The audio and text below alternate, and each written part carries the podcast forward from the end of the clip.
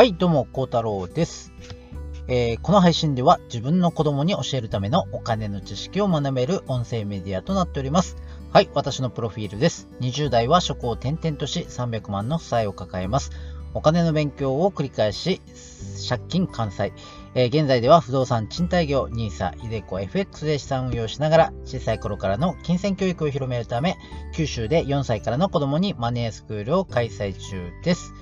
はい、えー皆様いかがお過ごしでしょうか？もう1月半ばまで来ましたね。あっという間、もうほんと最近1ヶ月過ぎるのが早いですよね。で、しかもあのー今日はですね、九州の方はすごく暖かくて、もう昼間はあのー春、春みたいな感じの暖かさでですね、もう車移動中とか結構暖かかったですもんね。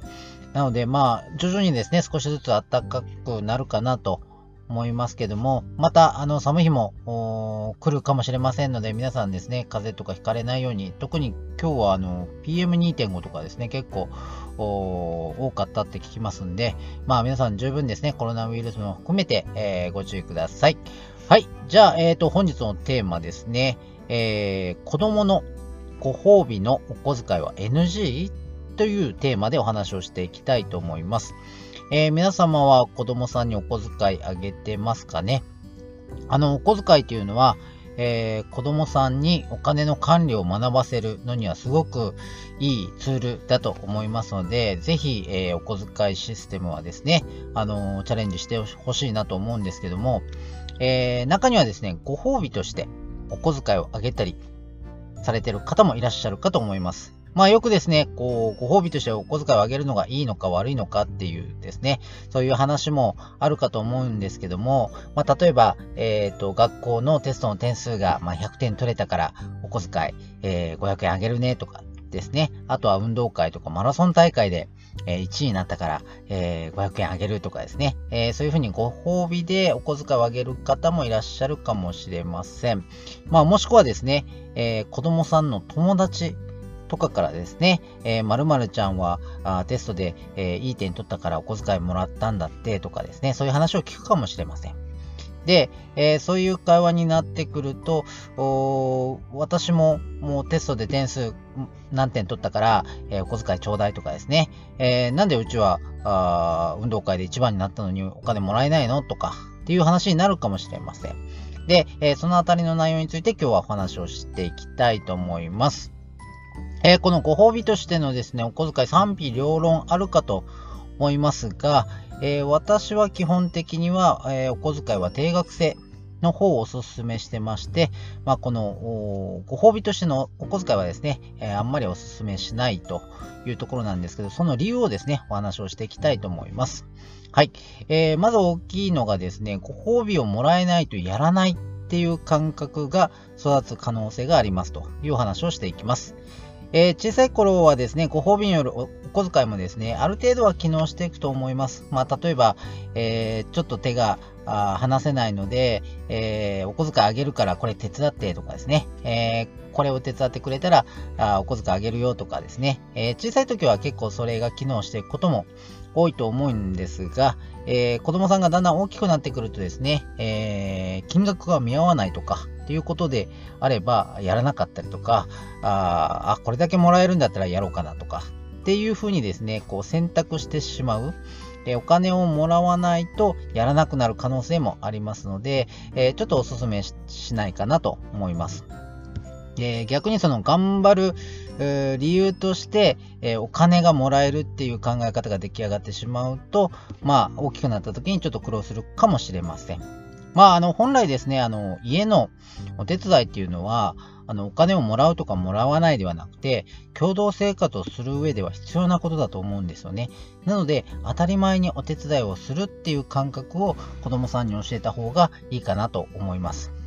お金をもらえるからやるのではなくて、家族として一緒に住むための義務ということで手伝ってもらった方がいいかと思います。勉強もですね、自分の未来のためにするものですよね。えー勉強、お小遣いをもらうために勉強するのではなくて、自分の将来、未来のために勉強するっていう考えをですね、持ってもらった方がいいと思います。はい。じゃあどうしたらいいかっていうところまでですね、お話をしていきたいと思います。そうですね、あの、お小遣いとしてご褒美を与えるのではなくて、お金以外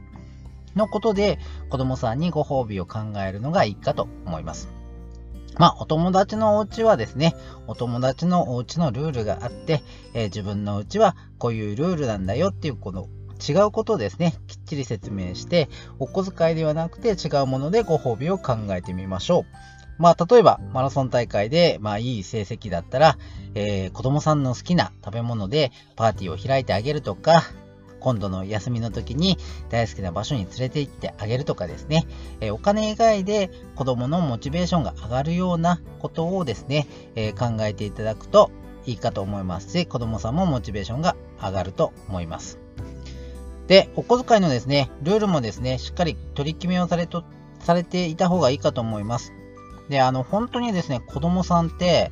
あのー、兄弟でも全然違いますよね。育っていく過程も違いますし、一人一人こう考え方も違うので、あのー、全く同じ方法で教育できるかというとそうじゃないと思いますし、絶対これが正解というのはないと思うので、もう本当に子供さん一人一人に合ったですね、その性格に合ったやり方でいいかと思います。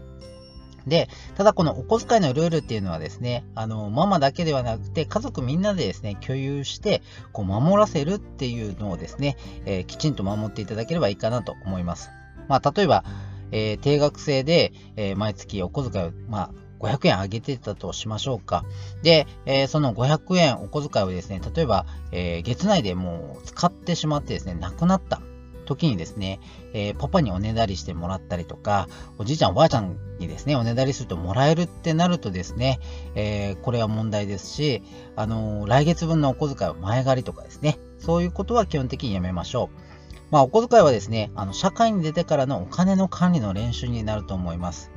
まあ、実際の社会、社会人になってから、えー、今月の給料も使っちゃったから、えー、前借りさせてくださいとか、えー、誰かにお金を借りるっていうのがですね、当たり前になってしまう大人になってかなってしまうかもしれませんので、そういったところのルールはですね、家族の中で、えしっかりとルールを共有し合ってですね、守らせていく方がいいかと思います。そして子供さんも親も納得するルールの中でですね、やっていくことをお勧めします。はい、えー、本日の配信はここまでにしたいと思います。ではまた次回もテーマを絞り一緒に少しずつ勉強していきましょう。今日の配信が良かったらいいねとコメント、フォローをお待ちしております。最後までお聴きいただきありがとうございました。また次回お会いしましょう。孝太郎でした。